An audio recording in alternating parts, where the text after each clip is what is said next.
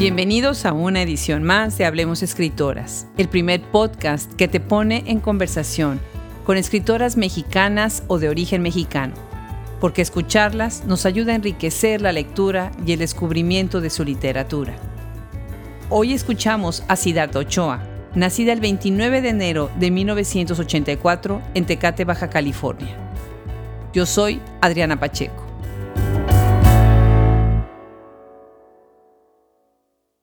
Hablemos Escritoras ha invitado a escritoras de todos los perfiles y de todas las combinaciones, con todas las experiencias, con distintas experiencias en distintos campos.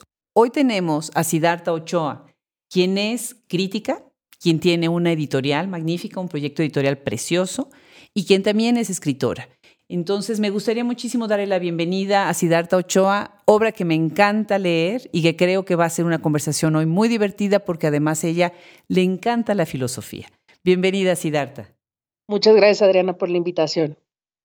Pues bueno, vamos a empezar a platicar contigo. Bueno, hay tantos temas. Yo sé que te han entrevistado, sobre todo en la cuestión de, de tu editorial, y la editorial es, está revolucionando de muchas maneras, pues la, la manera en la que se llegan, llevan los textos a los lectores y qué tipo de trabajo se seleccionan. Entonces, me gustaría por ese lado tomar en algún momento la conversación, pero me gustaría abrir con tu perfil como filósofa y tu actitud contestataria a perspectivas como la literatura, la política, el género.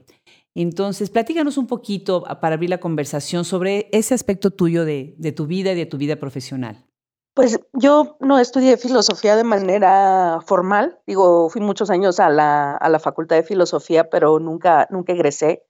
Estudié más una carrera bastante tecnocrática en la facultad de economía, y, pero, pero siempre fue como mi gran apasionamiento, ¿no? Por, por los libros, por las ideas, eh, creo que esa obsesión por racionalizar muchas de las cosas que veo que ocurren en el mundo, eh, de ahí viene ese, ese gusto particular por la filosofía y por seguir todo el tiempo reinterpretando estas cosas que observo a través de la teoría, de la filosofía, del arte también. Del lado familiar, ¿tú tuviste algún tipo de acercamiento desde joven a, la academia, a los estudios formales de filosofía y de literatura? Eh, pues mi padre era un gran lector, es un gran lector de, literatura, de, filosofía, era, un hombre de, izquierdas. Eh, mi madre también es una lectora, quizás no tan ávida como mi padre, pero sí, sí, sí eran como una familia de grandes lectores. Y pues mi padre fue profesor normalista y posteriormente abogado, entonces tenía esta formación como intelectual y el hermano de mi mamá es un académico más o menos conocido en México, pero, pero digamos, era, éramos una familia clase media sin, sin abolengo intelectual, ¿no? Pero con mucha cercanía a los libros y a, estas conversaciones profundas, ¿no? Se, se nota en, en, esta relación de cómo tú, tu, tu, vida profesional y tu vida personal de alguna manera pues se encuentran en, en las letras, ¿no? En tus referencias. Ahora, tú vienes de, la, de, la, zona norte del país, ¿no? O sea, como dice, eh, como dijo Edgar Krauss en su prólogo a tu libro Historias de las feminazis en América, Fonca 2013 está publicado, él dice la multiculturalidad de la frontera, ¿no? Es de donde vienes. Y, de hecho, déjame citar lo que, lo que dice, déjenme eh, leer los que nos escuchan, ¿no? Eh, Krauss dice, quizá Siddhartha Ochoa no pertenece a ningún lado. Yo lo ubico en una triple frontera, la del lenguaje, la de su estilo narrativo y la multicultural. Me encanta, me encanta esta cita. Platícanos, eh, ¿qué significa haber crecido y vivido en esta dimensión que es la multiculturalidad? Fíjate que yo no me di cuenta de las grandes diferencias eh, que marcaba para tu vida o para tu entendimiento el vivir cerca de los Estados Unidos y de tener una vida básicamente fronteriza.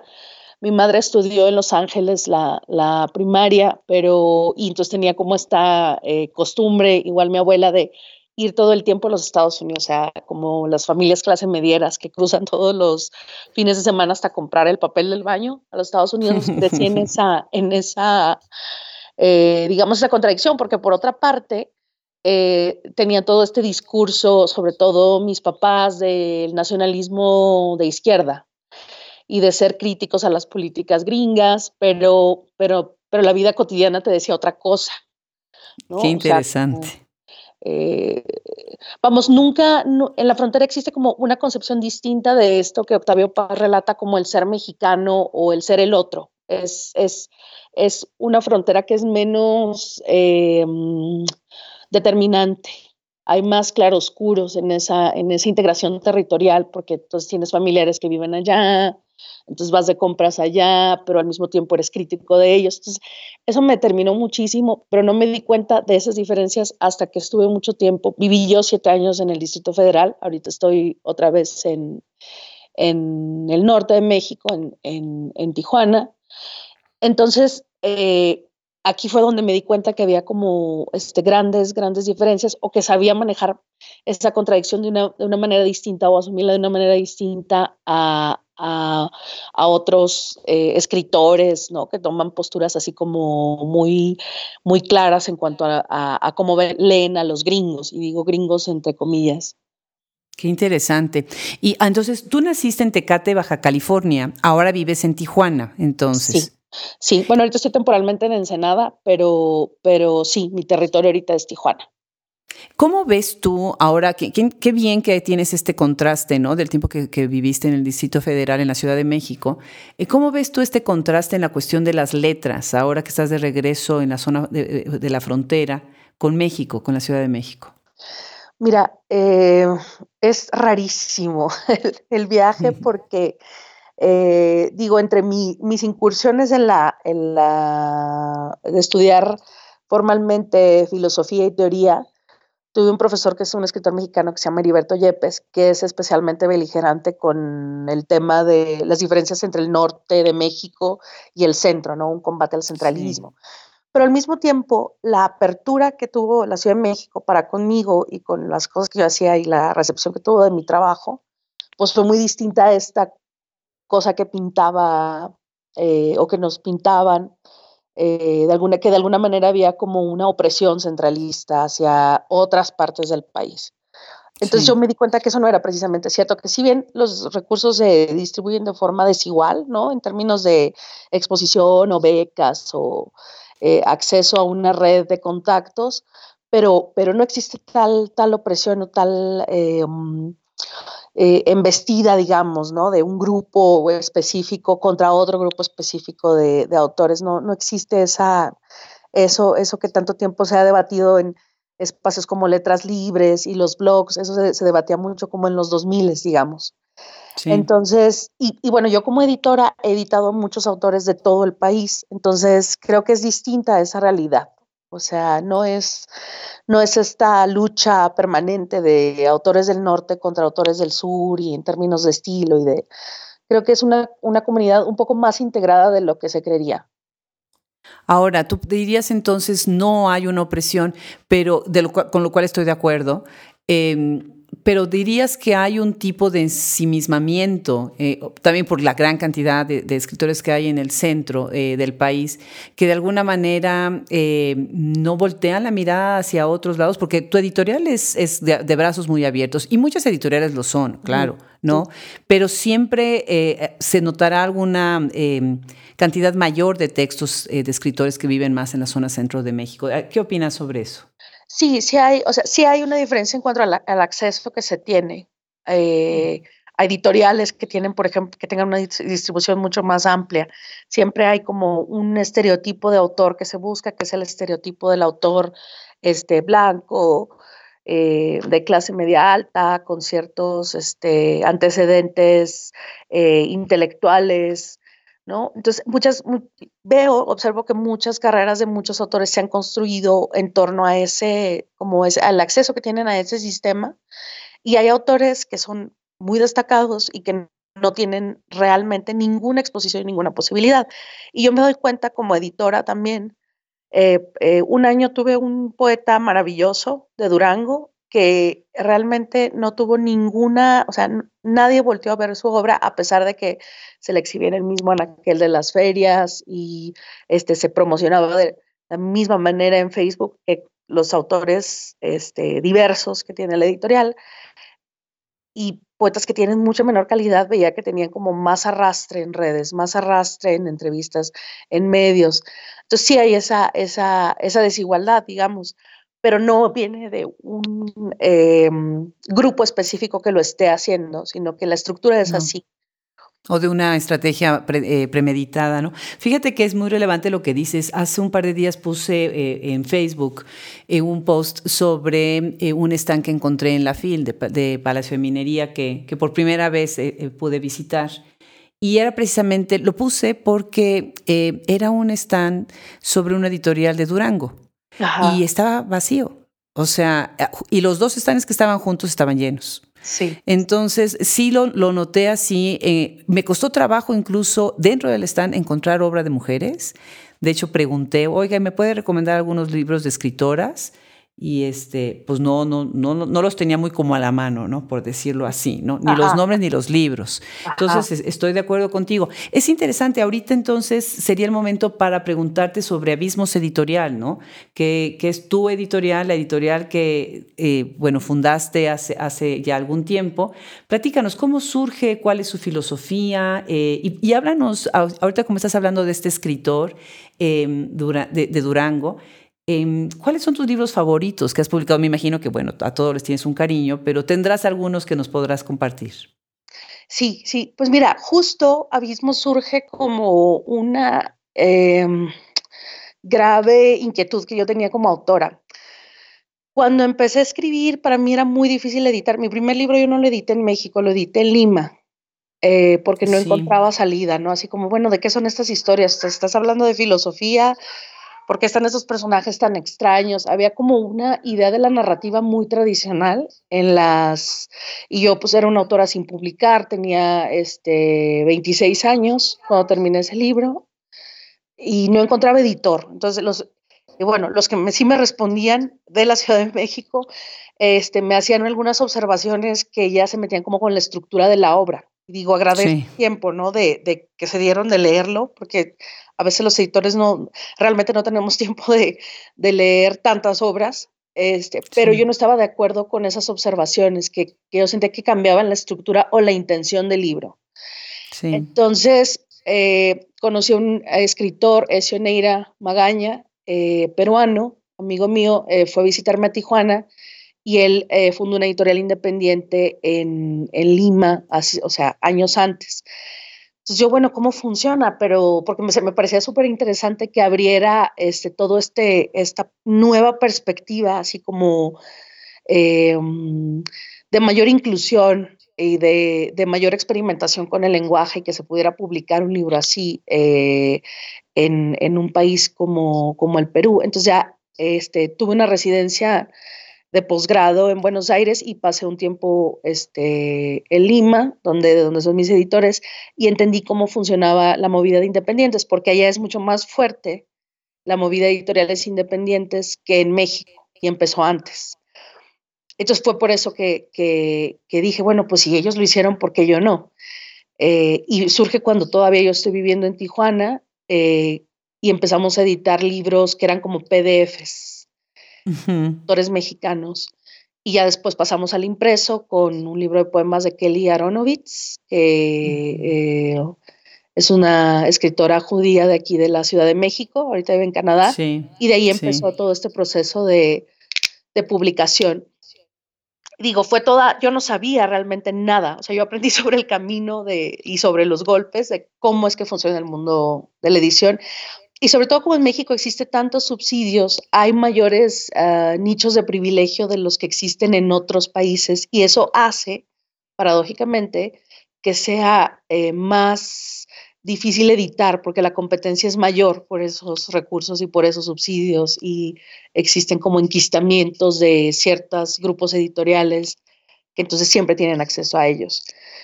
Entonces, bueno, la filosofía era abrir, abrir el, mundo de la edición a libros más experimentales y luego ya empecé a explorar libros de corte más, clásico, porque era lo que me, llegaba más a la editorial y dije, bueno, es que esto también suena, suena muy bien. Entonces abrí diversas colecciones y, y finalmente lo experimental terminó por, por ser menor, o sea, menor en términos de volumen de lo que edito al año, ¿no?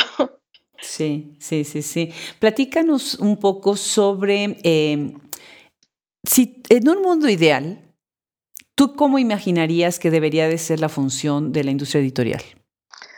Eh, es que en un mundo ideal habría un mercado como en los países desarrollados, es decir, habría un consumo que permitiera a una editorial sobrevivir.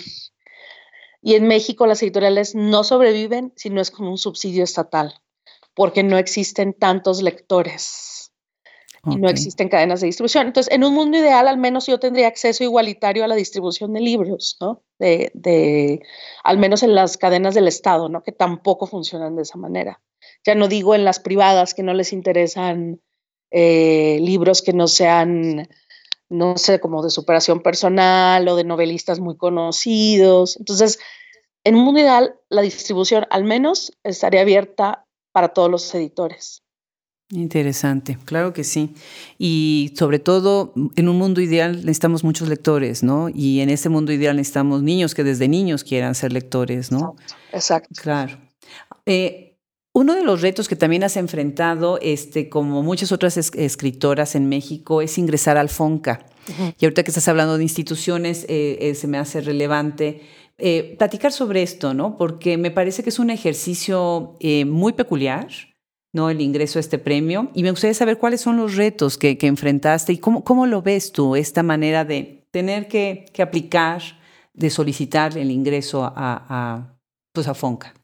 Híjole, pues tengo una anécdota muy extraña sobre Fonca y este, eh, bueno, primero me saqué la, apliqué a la beca y me fui a la estancia de investigación a Buenos Aires. Entonces, cuando regresé de Buenos Aires, ya no me subí al avión de regreso a Tijuana y me quedé aquí en la Ciudad de México con un primo hermano que que vivía y me dijo, pues ya quédate, ¿no? O sea, tienes tiempo como para descansar de, de, a lo mejor de las presiones de la vida académica, ¿no? Que era, que en ese momento ya había terminado la estancia, entonces fue como la entrada, digamos, también al mundo de la Ciudad de México y de los autores de la Ciudad de México. Cuando entré, me llevé alguna que otra sorpresa, o sea, cosas que no esperaba, ¿no? Porque entras como con el entusiasmo de entrar a un mundo más plural, más diverso, y entonces es cuando te das cuenta que sí existen este, ciertos cotos de poder, ciertas este, actitudes que son bastante machistas. No sé, por ejemplo, en mi grupo de Fonca había una clara tendencia como a, preferir lo que escribían los hombres. Y yo les decía a mis compañeras de generación de otras disciplinas, eh, es que yo no entiendo por qué dicen que ellos son geniales, porque este, nuestra tutora decía, no, es que tal escritor es genial, de nuestros mismos compañeros, y él es el único genial, y este es también muy bueno. Y entonces, y recibíamos unas palizas, yo sí recibía unas palizas hacia el primer encuentro que dije de qué se trata, ¿no?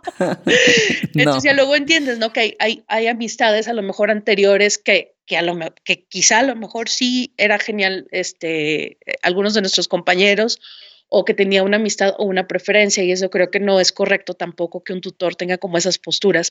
Eso fue de mis mayores dolores que enfrenté en el, en el sistema, en el FONCA. Claro, disfruté muchísimo la beca, pude escribir Historia de las Feminazis, es producto de, del FONCA. Este, era un libro que se estaba echando a perder y también los regaños y las críticas eh, también me hicieron este, tomar en cuenta o sea, el rigor con el que se debe ejercer el oficio, que a lo mejor era algo que antes lo creía yo como un proceso más libre y más, este, no sé, lento. Y aquí entonces ya eran como ciertas exigencias de tiempo, ciertas exigencias de crítica. Entonces sí parece como que era como regresar a la prepa. Yo no, pues en la prepa yo no sufrí bullying, ¿no? Pero, te tocó después. Exacto. Ya, ya, te tocó de adulta. Bueno, pues es porque nadie puede escaparse al, al bullying. Exacto. Oye, y nada más para los puristas, perdón, ya, o sea, si darte yo, a, veces se apocha uno porque pues ni modo. Entonces ya las dos dijimos aplicar. Perdón para los que sepan y digan que no, solicitar. solicitar. Pero nosotros, nosotros también decimos aplicar. Y bueno, es, es parte de, del encanto de, estar cerca de, dos mundos y de dos culturas, ¿no? Pues ahora que estás hablando de, tus, de, esta experiencia y de que de ahí sale tu libro de las feminazis, bueno, déjame eh, nada más leer rápidamente algunos de tus libros, ¿no? Tatema y Tabú, eh, los títulos de algunos de tus libros. Tatema y Tabú es eh, borrador editorial 2011. Estética de la Emancipación, Herbert and Ash Book.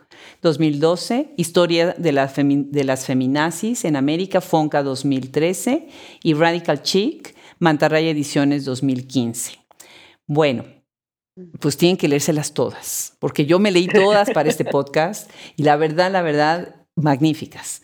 Cada una de ellas muy distintas, con características completamente unique, únicas, pero con esta compartiendo esta hibridez de géneros literarios, ¿no? De, algunos temas que atraviesan en, todos ellos, esta mirada siempre crítica, incisiva, mordaz, ¿no? Este humor que es sutil, que, entra en esa mordacidad, ¿no? En inglés le dicen witty, que es algo que, a mí me encanta, es una delicia cuando lees una, crítica así, totalmente witty.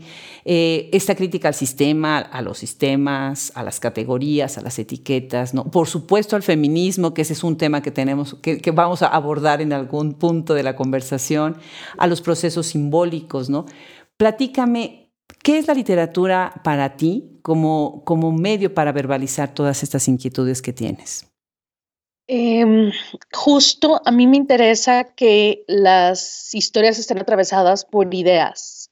Es decir, que si hay, existe una trama, porque si está ocurriendo algo, si hay un personaje, si hay acciones, pero lo que estructura la historia es la discusión de una idea o de, o de cómo esa idea se apropia del personaje. Esa es como la, el, el, espacio que yo encuentro en la literatura y que no es común y que a veces no es tan bien recibido, ¿no? Justo estaba en un taller hace unos días con Martín Solares y cuando expresé esa, esta idea, todos se quedaron así en el taller de, no, por supuesto que tiene que haber emociones, sentimientos y yo sí, sí, también, pero para mí la literatura es también esa otra cosa que es como este cruce entre, entre discutir teoría y filosofía y una trama aparente, ¿no? Entonces, pero lo que le da forma, digamos, o lo que yo quiero hacer en mi trabajo literario es que las ideas estén atravesadas por, por tramas. Qué bien, o sea, la, la idea es la que manda y la trama es la que va a atravesar. Muy interesante. ¿Y, ¿Y, de, dónde, de dónde tomas esto? ¿Quiénes, ¿Quiénes son tus inspiraciones? ¿Dónde está en tu vida Dostoyevsky? Platícame. Pues mira, cuando yo era este, chica, todo empieza siempre ahí. Este, no, a mí no me permitían ver televisión, no tenía esta idea de estos padres como, claro, que iba a la casa de mi abuela y veía toda la televisión que yo quería, ¿no? Pero en mi casa no se veía televisión. Este, entonces, realmente a veces el aburrimiento era tanto que yo me ponía a leer y eh, entonces este, mis papás tenían como una preferencia por la literatura rusa. Mi otra hermana se llama Ana Karenina este, entonces, con eso ya. ahí con entonces empecé a leer a los rusos eh, eh, sin saber, ¿no? Yo que era como un acto así, este, o sea, por entretenimiento. Entonces ya luego empecé a entender un poco más la complejidad de, de, de a ver, este, o, este autor, Dostoyevsky, o sea, diseca el alma humana y ni siquiera te estás dando cuenta, mientras hasta que ya, hasta que ya te atravesó el, el, el dardo de, de lo que está diciendo, de la gravedad de lo que está diciendo, ¿no? Con estas tragedias que le ocurren a sus, a sus personajes, a veces necios, ¿no? A veces, eh, a veces solamente desafortunados. Sí, atrapados, ¿no? Que quedan completamente atrapados. Exacto, como el jugador. Propias, claro, por supuesto, en sus propias tragedias, ¿no? Sí, Sin, sin, sin, poder hacer mucho, ¿no? O sea, porque, bueno, creo que él era también ludópata, pero a mí esa, esa, y bueno, yo tengo un tío abuelo que quiero mucho, que es también eh, un, apostador, un taur. Y ese cuento recuerdo que me, me quedé así como, o sea, o sea, la profundidad de, de, esa, de, escribir, con, o sea, la capacidad para describir esos infiernos, me parece así como que es uno de los grados más altos que ha alcanzado la literatura universal. Increíble, claro que sí. Me encanta esa referencia que estás haciendo y esta relación, porque eh, es, una fuente de inspiración toda la literatura rusa. Dostoyevsky, por supuesto, de, los primeros. ¿no? Yo creo que en este momento sería bueno ya adentrarnos a tus obras, que estoy segura que todo el mundo ya está esperando que lleguemos a este momento de la conversación. Y la primera sería Tatema y Tabú. Si nos quisieras leer primero un fragmento que tú escojas de tu libro. Sí, este, si te parece, voy a leer este fragmento de, de uno de los cuentos que se llama El filósofo Morsa Perfecto. O la verbalización de la sedia, que tiene que ver con estos personajes así como muy teóricos. y dice, un epígrafe de Gastón Bachelard dice, la imagen en su simplicidad no necesita un saber.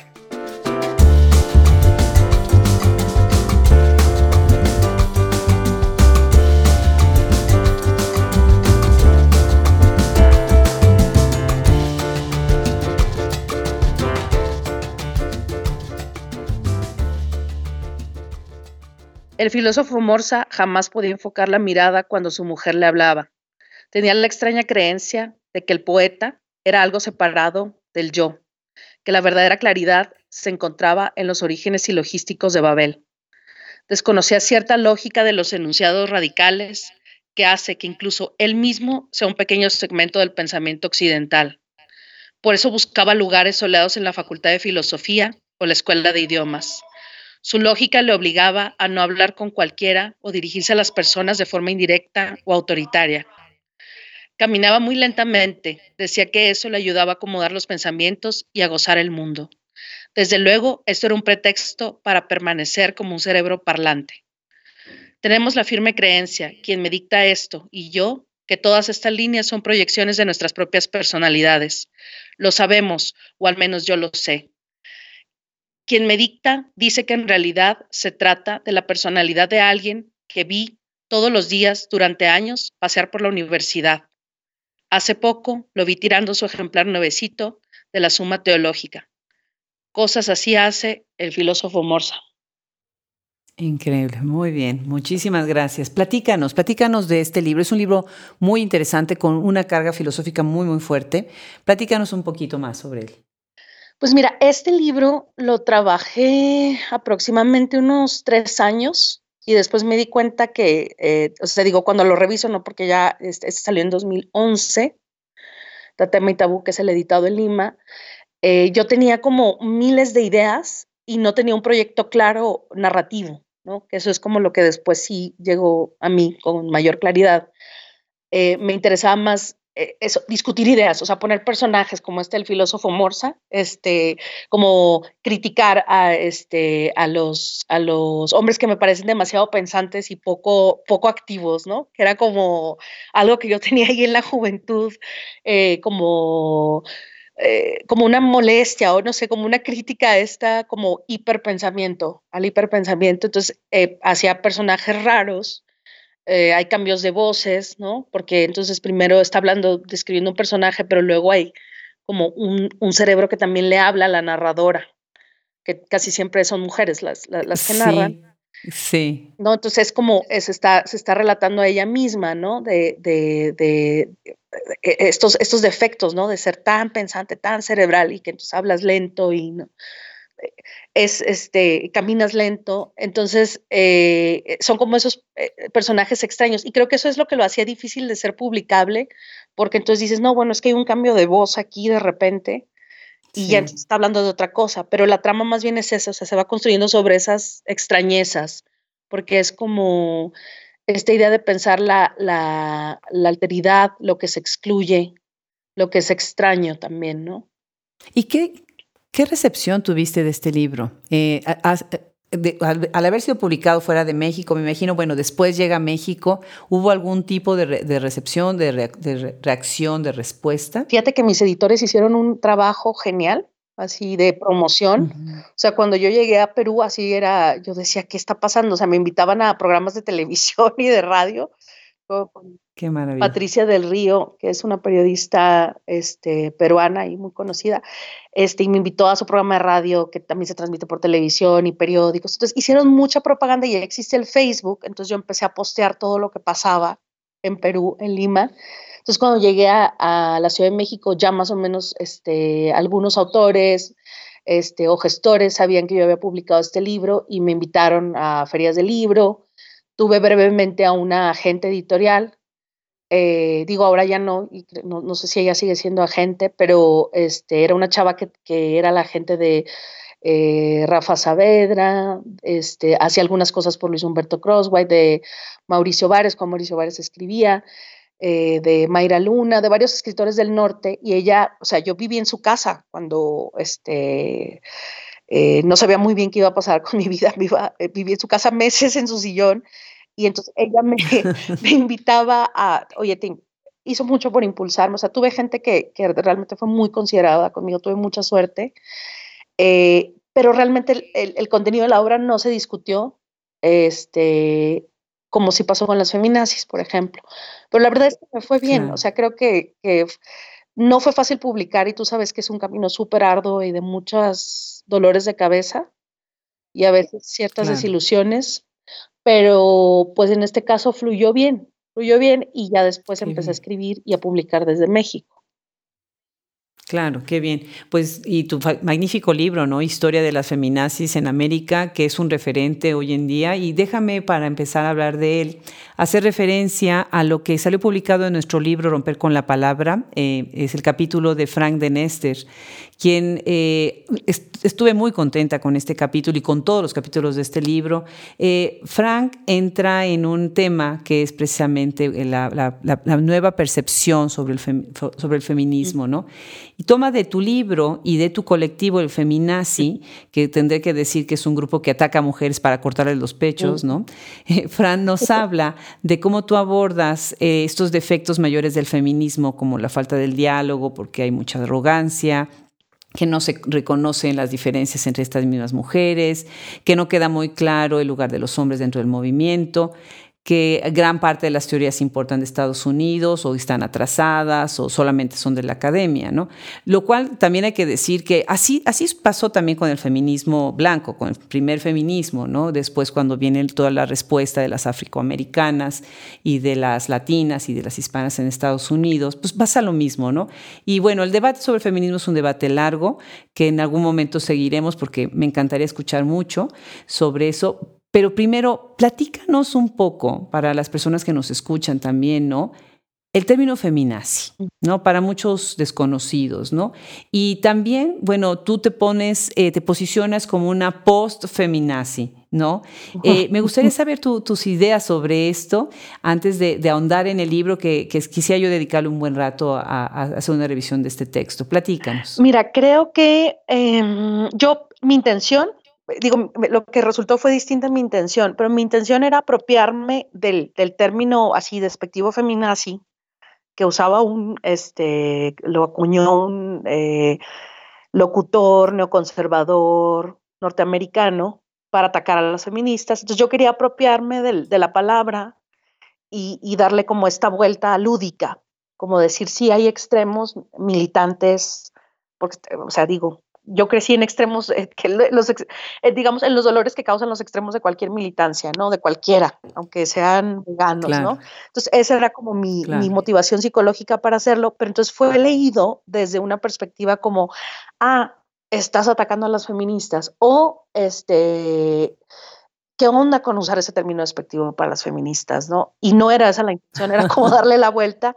y creo que también por eso se discutió este libro, por ese título desafortunado, que quizá yo ahora, en el año 2019, dudaría más en ponerle ese, ese, ese título por, eh, digamos, todas estas consecuencias ya de lo políticamente incorrecto. Quizá dudaría más. Y en el momento lo hice así como, sí, es que se tiene que llamar como ese cuento, que fue el que abrió, digamos, toda la temática del libro, porque mientras yo lo trabajaba, yo quería hacer como una vuelta a esta narrativa sin ideas, como vaciar un poco la, narrativa de sus ideas y este, no me resultó. Entonces, eh, empecé a pensar en la, en la, como en la persecución que hay de ciertas actitudes desde la literatura o, en ese momento como que había como una intención de masculinizar cualquier narrativa de volver, o sea, ¿no? O sea, solo los hombres son geniales. O sea, si estás escuchando como estas cosas, solo la voz neutra, nada de sentimentalismo, nada de, este, no siempre descalifican a la literatura escrita por mujeres porque dicen, no, es cursi, ¿no? Ya con eso la, eliminan de una, de un, así poniéndole cruces. Entonces yo eh, dije, bueno, es que aquí hay una tentativa como para eliminar ciertos aspectos de lo que implica ser femenino, como esta idea de lo femenino que existe arquetípicamente también, que, que no solamente es una construcción occidental, sino que está a través de las culturas, este, que tiene que ver con eh, los cuerpos de las mujeres, eh, ¿no? Eh, y por eso se obsesionan las, las, estas personajes de, del colectivo feminazi en cortarle los pechos a las mujeres, que es como la castración de cierta, y, no sé si esto sea como correcto en términos psicoanalíticos, pero este, pues sí, la castración de cierta feminidad, quitarle toda su, la, potencia que podría tener o, o, las posibilidades de, esa, de, de esas cualidades, ¿no? Entonces... No, claro, definitivamente. Entonces, por eso, por eso me interesaba construir esa historia, como mostrar eso. Y ya entonces le quedó así. Y, bueno, así se, llamó el libro, ¿no? Pero, pero realmente es sobre, es sobre todas estas, eh, las cárceles de los conceptos que construimos. Mira, eh, te voy a decir que, que, tienes mucha razón. Yo no me arrepentiría del, del, título. Lo que yo creo es que mucha gente no leyó el libro. Se fue por el, por, el, por el cuento que dio título al libro o por el título del libro nada más, ¿no? Cuando se hace una lectura profunda, o sea, Fran, por ejemplo, hace una, una excelente lectura de la obra de, de, ustedes tres que están compendiadas en su capítulo en el libro. Y obviamente, bueno, yo ya conocía el texto desde antes. A mí me encantó eh, lo que tú dices, ¿no? Poner estos arquetipos, ¿sí? Contestatarios a los otros arquetipos, ¿no? Que son de lo masculino y de lo femenino. Y definitivamente sí estoy de acuerdo contigo que las lecturas sesgadas eh, nos ha complicado mucho eh, cuando se quiere hablar de feminismo cuestionando algunas de las cosas que, han sucedido en un activismo feminista que, que, ha, perdido en algún momento la idea del diálogo de, los otros activismos, ¿no? O de los otros feminismos, ¿no? Entonces, sí estoy de acuerdo en que podría ser un poquito, bueno, la etiqueta. Y sabiendo, una vez que sabe uno el origen del término feminazi, obviamente se ve, tú tienes este, este humor de que estás también, pues, haciendo un poquito la burla, ¿no? Y a mí me parece un, texto este, muy bueno porque hay que, pero hay que leerlo, hay que leerlo. Por ejemplo, eh, haces una representación de mujeres, de tus personajes femeninos, ¿no? Tienes estas relaciones atrapadas entre madres e hijas, ¿no? Que, es, que es, un, e, es un tema muy importante, muy recurrente en la obra, sobre todo de escritoras, eh, por muchos aspectos, por muchas razones, ¿no? Eh, por ejemplo, tienes dos cuentos. Uno es Quedamos de vernos en un parque, El Cosmos habla y la Ivy League. Me encantaría que platicáramos de estos tres cuentos y, cómo los construyes y un poquito profundizar en esta relación tan complicada entre las madres y las hijas, ¿no? Por ejemplo, el de Cosmos habla, ¿no? Mm. Sí, sí. Bueno, tuve una, digo, tengo una, una, obsesión muy particular sobre, sobre un tema y eso lo, lo abrió el Cosmos Habla y es, em, son las sectas. He estudiado mucho, mucho, mucho las sectas eh, New Age y no tanto de fundamentalismo religioso porque no me identifico tanto con ese tipo de pensamiento, pero sí con esta sutileza del lavado de coco del New Age eh, también por una experiencia personal. Eh, y bueno, eh, dijo aquí ya es como irse, irse directo a la historia. Este, mi mamá siempre fue partidaria, mi mamá, así, mi mamá real, fue partidaria de las teorías como, pues hippies, medio hippies, medio naturistas. Nunca estuvo en una secta ella, pero sí creo que me hizo como tener esa apertura eh, a esos grupos, ¿no? Entonces tuve ahí una experiencia en la universidad, este, y dos personas que, que literalmente fueron capturadas por una secta. Y era, era una secta de, de ocho, de este personaje extraño. Bueno, tenían como creencias, tomaban creencias de todo tipo, las hacían como un melting pot de, de religiones de la nueva era. Este, entonces yo me puse a investigar quién es ocho, y está basado en, en, historias, este cuento del cosmos habla, en historias justamente de madres e hijas que estuvieron en sectas y de las experiencias de las chavitas en, en grupos así ultra radicales y, y, pues que vivían atrapadas, ¿no? Eh, y hay como una ruptura de la maternidad también ahí, eh, como un desapego Em, maternal, ¿no? De, de, la, de, los personajes. Y yo tuve una madre muy apegada, entonces no sé por qué escribo a veces sobre, a veces me gustaría que no me hiciera tanto caso, ¿no? A esta edad ya también. Pero... No, genial. Bueno, es que esta secta de ocho además fue una cosa impresionante, ¿no? Hay una parte en donde tú estás diciendo en el cuento que a mí me hizo pensar mucho, ¿no? Que no, eh, eh, está el niño que no tiene, no, no, tiene cepillo de dientes, no tiene pasta de dientes, ¿no? Entonces está buscando la niña tratar de, de limpiarlo con jabón, con lo que sea, ¿no? O sea, la idea cruzada ahí es eh, todo muy natural y después toda esta, esta organización que tienen los chicos para protegerse que los adultos no se metan a sus camas, ¿no? Entonces todo es muy natural, todo es muy orgánico, muy este, eh, eh, espiritual, ¿no? Pero adentro hay una serie de contradicciones que, que pues son esos, contradicciones, ¿no? Muy interesante. Y tu otro cuento, eh, Ivy League, platícame, esta, esta madre, ¿es, tan importante e, ese, esa figura que estás describiendo tú ahí? Sí, bueno, esta, esta historia es sobre eh, los desaparecidos de las dictaduras del Cono Sur, de los hijos que fueron extraídos de sus casas y que los educaban militares cuando ya habían torturado a los padres o los habían matado. Bueno, casi todos los hijos apropiados son hijos de, militantes de la izquierda argentina o uruguaya y los extrajeron de, de, pues, de sus familias y, y bueno, por eso surge el movimiento de las abuelas de la de la Plaza de Mayo, pues que no contaban que las abuelas los iban a buscar a los niños. Entonces, es esa historia como de vivir inserta en una familia que sientes que no te corresponde de alguna forma, ¿no? Como hay esta eh, distancia, ¿no? Entre el personaje y, la madre, porque no es su mamá, no es la mamá del personaje.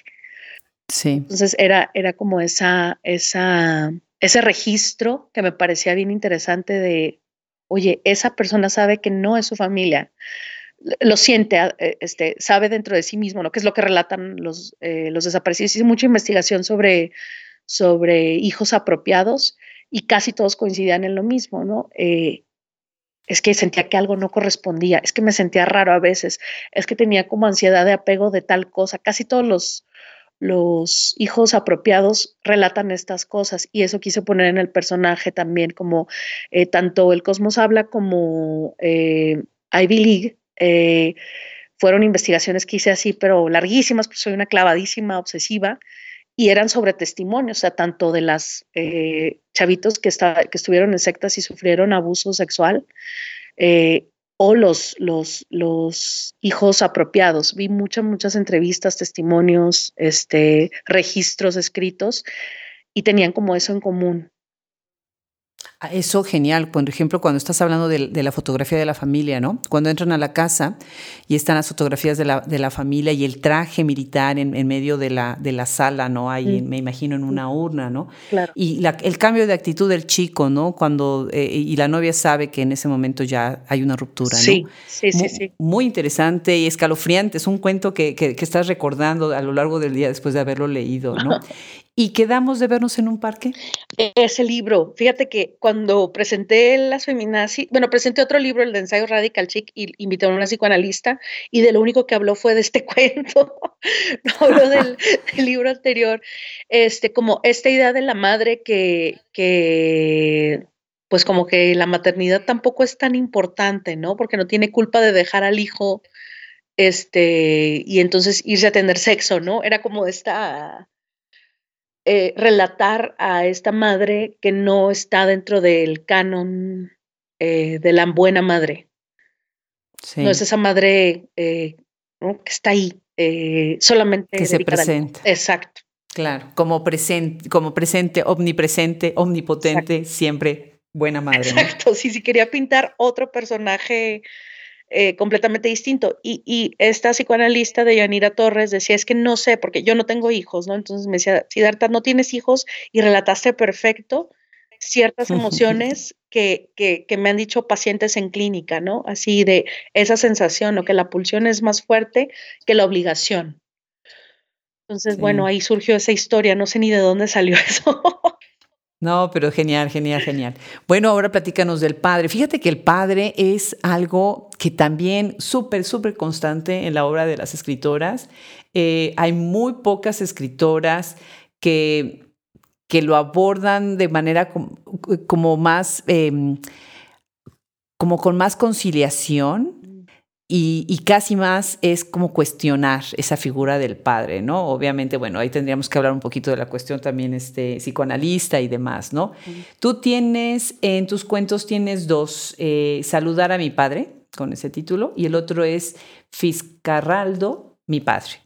Platícanos un poco sobre la figura del padre y cómo entra en el diálogo con, sobre sociedad, género e identidades en tu obra. Sí, mira, me, me gusta la, la, la, aproximación de que no es el centro, porque yo mucho tiempo pensé que ese era el centro de lo que escribía y ya luego me di cuenta que no. Eh, casi siempre los personajes que, que, se desarrollan en la historia son, buscan al papá, o sea, buscan al papá y hay una decepción al encontrar al padre. Em, como en Fitzcarraldo, ¿no? Que es esta idea como de un tipo lunático que entonces quiere construir una utopía en el Amazonas, así como el Fitzcarraldo de Werner Herzog, que se va a poner, este, quiere llevar la ópera a los indios del Amazonas y entonces este, destruye la fortuna de la mujer. Esta, esta, esta figura del hombre, del, dice Hilario Peña para estos personajes del Beautiful Loser, que entonces fracasa en todos sus intentos por hacer algo grande, pero en eso hay cierta belleza o cierta mm, redención, ¿no? y, y pues era relatar esta, esta búsqueda. Yo tuve muchos años un padre ausente como este, eh, no sé, no sé qué porcentaje de, de, las mexicanas, pero este, muchos años yo no le... Muchísimos. no le dirigí la palabra a mi papá, entonces, y cuando tuve un reencuentro con él fue esta cosa como, a ver, ¿no? O sea, todo lo que había imaginado tanto tiempo. Y digo, yo crecí con él y yo tenía una, una relación muy cercana con él este, en mi infancia y después vino esta ruptura y después un reencuentro que ahora es como funcional, pero, pero, pero esa exploración sobre quién es mi papá, o sea, quién es mi papá ahora, era algo que me obsesionaba y está en estos, en estos cuentos, ¿no? Como esta idea de, de no sabes quién va a ser esa persona ahora. Y bueno, Fitzcarraldo sí creo que se parece un poco como a mi papá, y en el otro son padres ausentes que desaparecen y dejan a los hijos, ¿no? Este, va buscando el personaje al, al, papá, quiere saber quién es eh, o dónde está, ¿no? Hay como está, como el padre que está así como, su ausencia es omnipotente, la ausencia es lo que lo delinea, ¿no? Sí. Exacto, es una, ibas a decir una ausencia omnipotente y omnipresente. Creo que sí es una ausencia omnipresente. Sí. Ahí está, ausente, ¿no? Sí. sí, definitivamente. Ahora que, hablas de, estos em, sentimientos encontrados, ¿no? Que se tienen con los padres que son, o, que están presentes o que están ausentes, ¿no? Una de las cosas que a mí siempre, que yo siempre me he preguntado es cómo las mujeres de ciertas generaciones han tenido que tomar esto, em, pues algunas con resignación, esta ausencia del hombre, otras como ya parte de la vida, ¿no? Y lo mismo sucede, por ejemplo, con términos, eh, con la relación de la mujer em, en su injerencia en las conversaciones públicas, en su vida inserta dentro de una conversación, eh, de una comunidad, ¿no? Y una de las cosas que siempre nos llevan ahora en estos días es cuando una mujer es demasiado emancipada o, está demasiado activa o está metida en demasiadas cosas, como se diría, se le pone, se les dice que es feminista, ¿no? Así es la etiqueta. Entonces, no, no, es que seas capaz o que seas productiva o que seas brillante, no, e-, eres feminista, ¿no? Entonces, obviamente, imagínate, o sea, yo nací en los sesentas. Entonces, yo represento una generación que, y si, bueno, viéramos a nuestras madres, bueno, a tu mamá y después a la mía, ¿no? Más antes a la mía, pues cada una de ellas tuvo que luchar con esta etiqueta de distintas maneras, ¿no? Eh, creo que en las nuevas generaciones, sí, eh, ahora se está viendo el término feminismo desde muchas maneras, ¿no? Muy diferentes, que, que yo siento que a veces muy bien pensadas y muy bien estructuradas con este, fundamentos eh, para conversar y para em, discutir, y otras veces no. Otras veces veo que son conversaciones completamente viscerales, ¿no? ¿Qué hablarías tú? ¿Qué dirías tú? ¿Y cómo te aproximarías tú a este debate con las nuevas generaciones? Que es tan importante ahora con las chavitas, ¿no? ¿Cómo, nos vamos a presentar nosotras, las que sí nos llamamos a nosotras mismas como feministas, que es mi caso, desde tu perspectiva con las nuevas generaciones? Sí, yo también veo un, ah, como un exceso de uso de la palabra feminismo. Eh, sobre todo en las redes sociales, o sea, desde un ámbito que se dice militante visceral, que es realmente la reiteración de cierta violencia. Yo lo veo así con mucha distancia, ese tipo de feminismo de que está todo el tiempo en la denuncia del acoso y de la violencia sexual, o sea, como, eh, vamos, o sea, esto existe, es real, pero, pero como la obsesión sobre, sobre reiterar las violencias y violentar al mismo tiempo con, esa, con ese activismo digital, ¿no? De alguna manera. Y también veo, veo que ciertas chavas asumen el discurso de una forma como mm, hedonista, ¿no? Este, tengo eh, primas que tienen 17, 18 años, entonces ellas tienen como una aproximación bien libre sobre el sexo, amparadas en este rollo de, del feminismo, pero que al mismo tiempo eh, sus condiciones no se han transformado, o sea, siguen existiendo etiquetas sobre las mujeres, siguen existiendo estos peligros, ¿no? Este, entonces, está, es, es, de verdad, de verdad, de verdad complejo. Digo, yo tengo una media hermana de 17 años que se dice, o sea, ella se, auto de autoproclama feminista y entiende ciertas cosas, ¿no? De, de, bueno, hay una opresión del heteropatriarcado, o sea, hay conceptos que en la práctica, híjole, no sé, no sé cómo es que, no sé cómo es que, que los traduzca. O sea, no sé cómo encuentra eco en su realidad, en su realidad circundante, ¿no? Si ya tiene acceso a todos los derechos que a otras generaciones les costó mucho, mucho trabajo alcanzar. Entonces, creo que la palabra se usa en demasía, ¿no? Como, como tú lo dices, desde hacer mucha actividad, o mi hermana que es muy deportista, es una chava muy deportista que juega todos los deportes, este, que están como eh, reservados para, para los hombres, o sea, este, básquetbol, eh, flags, este, no sé qué otro, eh, como de circuitos, entrenamiento de circuitos. Entonces está como esta, esta cosa de, eh, es que no tenemos los mismos cuerpos que los hombres, ¿por qué no podemos competir en la misma categoría? Empezando por ahí, ¿no? Como, este, ¿qué es ser mujer si entonces sí somos iguales? Entonces, creo que esas formulaciones que ahora tienen estas generaciones son bien complejas y yo apenas si puedo leer como así como avisos. Y bueno, por otro lado, hay como este registro estadístico de que la violencia ha aumentado contra las mujeres. Sí, claro. Entonces, ahora, algo que dices es muy cierto, o sea, las, eh, ahora se habla y bueno, tú ves que usan las keywords, o sea, se las saben todas las keywords, ¿no? Pero también hablan de una manera en que todo es totalizado, todo es unificado, somos una masa amorfa, ¿no? Y, y, muy pocas veces entran en, por ejemplo, en las peculiaridades muy, muy especiales de, por ejemplo, las mujeres indígenas, ¿no? Las mujeres de zonas rurales, las mujeres de zonas urbanas, ¿no? Las mujeres de ciertas generaciones, las mujeres que son muy religiosas o que son todo lo contrario, ¿no? Y creo que esos son la, esas son las fisuras más importantes en donde nosotros tenemos que, hacer conciencia, ¿no? Y hablar, ¿no? Muy interesante lo que dices. Sí. sí, sí, sí. de hecho, hace poco este, tuve la fortuna de editar a Darsha Maraini, la autora italiana. Ella tiene puros textos feministas, ¿no? o sea, creo que ella ya abandonó la literatura para dedicarse a hablar de feminismo.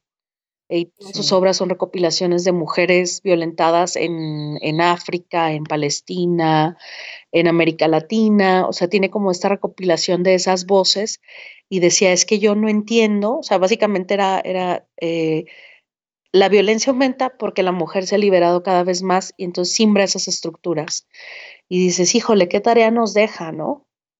Sí, definitivamente. Ahorita que estás hablando de emancipación, déjame entonces hacer el cambio al siguiente tema que sería tu libro precioso, Estética de la Emancipación, Herbert Anash, Book 2012. Y bueno, empiezas diciendo que no hay tal estética. No, sé si quisieras eh, eh, leernos la presentación del libro para que oigan quienes nos escuchan eh, hacia qué línea vas. Empiezo, dice, Estética de la Emancipación es una serie de poemas, posts y extractos denunciados de Facebook y Twitter escritos entre 2009 y 2012. Son narraciones sonoras escritas en los días oscuros de la frontera México-Estados Unidos, que bien pudieron ser escritas en cualquier parte del mundo, pero que entonces serían diferentes, que quizá entonces dirían de todas formas lo mismo. Pues a ver, ¿de dónde, ¿de dónde surge este libro? Porque además es un libro muy peculiar, muy peculiar. Con, ¿De dónde, cómo lo estructuras, cómo lo imaginas? Eh, justo cuando a mí me tocó vivir toda la violencia de la guerra del narco. sea, me tocó muy de cerca desde este amigo cercano muerto, eh, mm, la violencia cotidiana de veras de, que eh, solamente las personas que vivíamos en esos este, espacios eh, nos dimos cuenta de la, de la grave pues, violencia, o sea, desarticula muchas, muchas ideas que tienes. Creo que la violencia desarticula tus propios discursos. Entonces, no, me quedaba como otra alternativa más que hacer algo fragmentario. Entonces, como lo que hacía más era el, ejercicio de escritura en el blog, en el Facebook, en Twitter, quise este, crear como esta identidad que critica justamente la imposibilidad de crear un discurso. Y entonces este, lo llené de poemas y posts, así como un scrapbook o un álbum de, de estos fragmentos de narraciones, así como los presocráticos. Yo pensaba que estaba haciendo algo así, ¿no? Como en esta nueva este, era que tengo que dar un registro en Internet, pero tomar como los extractos que reflejaban como esta personalidad eh, y cuando veías que eso iba a implotar, ¿no? El tema de la violencia. Eh, y entonces así fui acomodando los textos, como que narraran esa, esa pérdida de, eh, de estructura. y fíjate que tenía mucho tiempo sin revisar este libro y hace poco un curador este, del Goldsmith College se encontró este libro en una galería en Tijuana y lo tomó para una exposición. Hicieron una exposición sobre. Y Genial. Cerrado. Genial, sí, felicidades, genial. Sí, entonces eh, ahí fue cuando dije, ah, sí, sí, cierto, escribí estas cosas, ¿no? Y está también como el tema de, de um, algo que aparentemente va hacia la libertad, ¿no? Porque hay cierto anarquismo, pero en realidad es un desastre es también como esta idea como post-apocalíptica, porque eso es una post-literatura. O sea, el desastre ya ocurrió, entonces, ¿qué vamos a hacer con ese desastre que ya pasó? O sea, ya se acabó el mundo, ¿no? Claro. Sí. Claro. Que pudieras entonces leer el, Estética de la Emancipación, que es el que da el título al libro. Sí.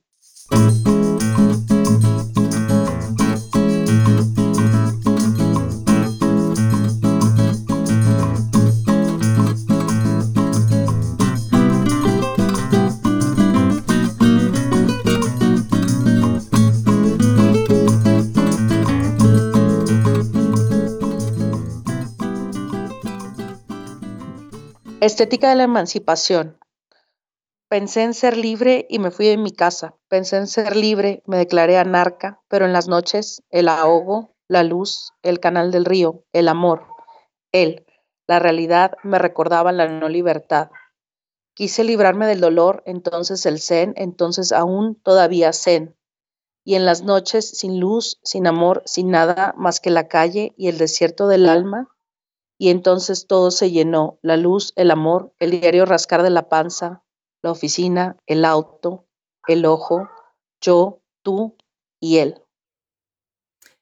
Es, precisamente ese es el ritmo que se ve en la obra, ¿no? O sea, ahorita te pido que, leas este porque siento que ese es este ritmo pausado, cortado, ¿no? Que es intermitente, que da un tiempo, una expectativa, pero también una ansiedad, ¿no? De lo que viene.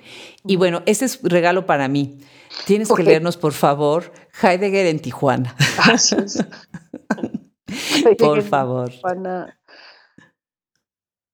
Heidegger en Tijuana. Lichtung es lo que Lichtung tampoco es. Corto es el tiempo, largas las fronteras, como una tripa de metal que destroza cerros y almas. Son las tripas de metal aquellas de los dioses que han huido. Cuando vi, cuando llegué a esa parte del libro, me regresé tres veces a leerlo. De verdad, genial, no, me, encanta. Eh, sí, se nos está acabando el tiempo. Yo quisiera, para cerrar, eh, que nos hablaras un poquito sobre pues, tu influencia de, de, de Shisek y hablas tú, pues, de, a través de tus, de tus obras que son híbridos entre, entre poesía, entre narrativa, entre recolecciones de, de, de la social media, ¿no? tienes como, como esta línea siempre de, estar jalando a la filosofía, a tu obra, ¿no? Constante y continuamente. Me gustaría que leyeras los títulos que tienes precisamente aquí en Estética de la Emancipación, porque a través de los títulos vemos cómo Siddhartha siempre está regresando a la filosofía. Sí, este, tomaba a Sisek sobre todo por esta, mm, como esta tremenda ironía sobre se perdió, se perdió la utopía, no hay más allá, no hay, o sea, cruzando la, la, línea de la emancipación, no hay más allá, o sea, no hay. Mm, por ejemplo, la influencia de Sisek está en, bueno, el, propio título que es Estética de la Emancipación, eh, donde dice que los procesos de emancipación son esencialmente estéticos, ¿no? que es también como una, una idea muy posmoderna y una idea que, que Sisek eh, está repitiendo todo el tiempo en su obra. Eh, está también la idea de eh, en el título Desde aquí recuerdo a Celan, que está en la página 26, que es la idea como de la víctima de la historia, ¿no? Que es la víctima de la historia puede ser el migrante o el judío. Y este está un poco dedicado a mi bisabuela, que era, que era, mis bisabuelos fueron trabajadores indocumentados en, en Estados Unidos.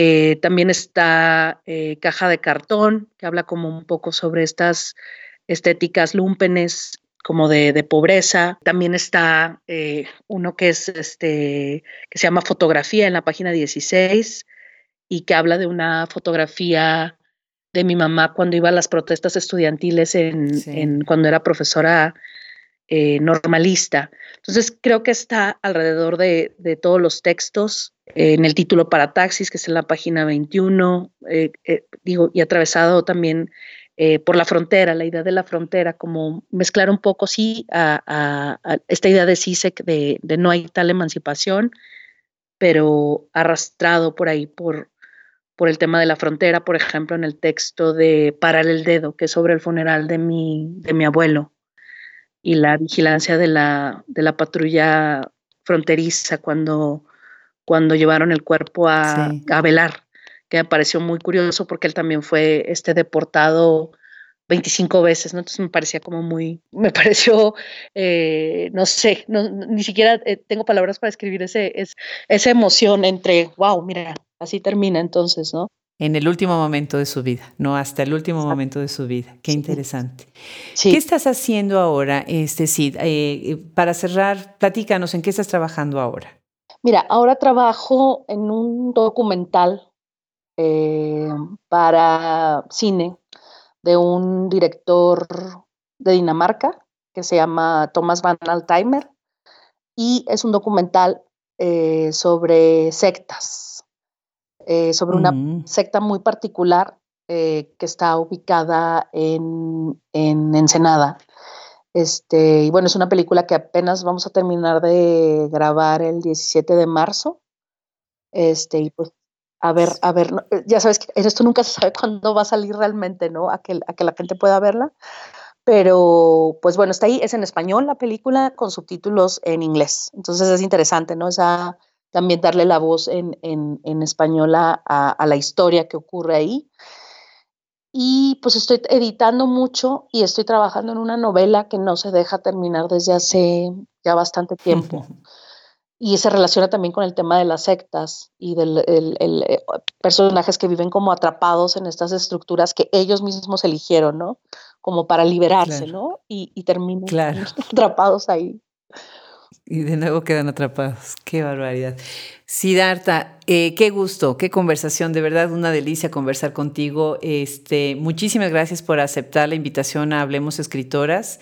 Me, da mucho gusto. Los invito a todos los que nos escucharon, lean la obra de Siddhartha, sigan sus obras eh, que están publicando en la editorial porque eh, tiene cosas muy valiosas en la editorial, vale muchísimo la pena. Regresen a, nuestro libro Romper con la Palabra para leer a, Frank, que hace un análisis excelente sobre la obra de, de, un solo libro, eh, pero es un libro, el libro que, pues más se ha mencionado, pero los invito a que lean toda la obra de Siddhartha. Muchísimas, muchísimas gracias, Sid. Muchas gracias a ti, Adriana, y gracias a todos los que escuchan este podcast también.